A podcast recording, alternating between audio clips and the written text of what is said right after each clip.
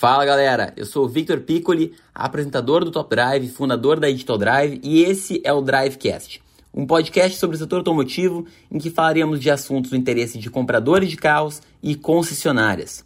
Eu sou um entusiasta da inovação no setor automotivo e espero te impactar positivamente com esse episódio.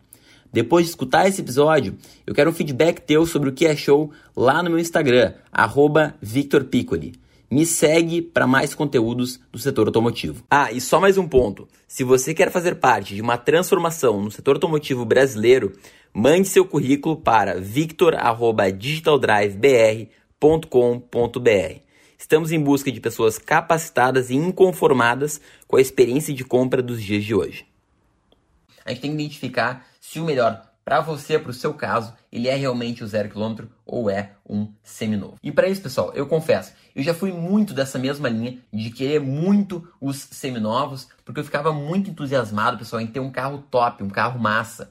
Né? E eu também, tipo assim, se eu fosse comprar um carro, com certeza ia querer um carro massa. Né? E eu ia estar meio de cara com essa situação do momento. Então, na época, eu era estudante de economia, estagiário, eu era sempre, sempre fanático por carros, ainda sou, mas sem ter essa dosagem da grana, eu pensava sempre em olhar os seminovos. Eu vivia na Web Motors olhando o preço dos Audi, das BMW, das Mercedes seminovos, eu ficava comparando com os, os zero quilômetro, eu ficava, nossa, eu sou muito mais um carro seminovo. Mas hoje, pessoal, eu sou economista, eu tenho uma visão um pouco diferente. Por quê? Porque eu quero muito evoluir financeiramente. Então, se eu tivesse muito dinheiro sobrando, eu não ia me preocupar com a compra do seminovo. Mas eu me preocupo bastante por dois motivos. O primeiro é o custo de manter. Né? Então, assim, a revisão de um A3 1.4 ela custa mais de R$ 1.500.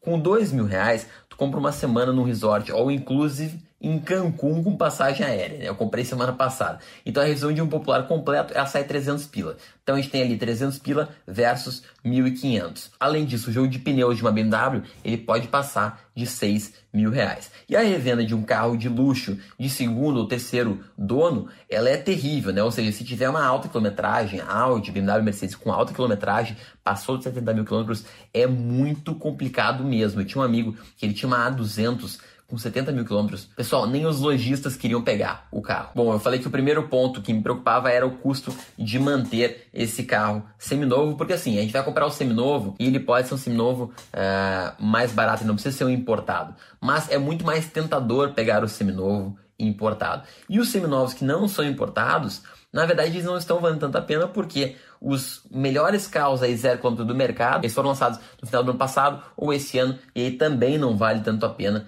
da gente pegar um seminovo, porque provavelmente vai ser um preço muito próximo aí do zero quilômetro. O segundo motivo, pessoal, além do custo de manter que me preocupa bastante, é que eu fico pensando até que ponto que vale a pena ter um carro importado, né? Há dois, três anos atrás, os carros de entrada, eles eram muito ruins. Eles gastavam tanto quanto ou mais combustível que um Premium Turbo. A gente comparava assim um, hatch compacto na sua versão mais completinha e já comparava com uma BMW Turbo seminova, cara. Então assim, não tinha comparação. Hoje, um Apple CarPlay sem fio, que é apresentado como um item super de tecnologia premium lá no Audi Tron, no Land Rover Defender, é ele na verdade está presente até numa estrada cabine plus, tá? Uh, daquelas de carregar o cimento atrás, tá? No dia a dia. Os sedãs compactos, por exemplo, há dois, três anos atrás, eles eram tristes. Hoje, eles são tipo muito mais tops, eles têm motor turbo, eles são econômicos, eles são seguros.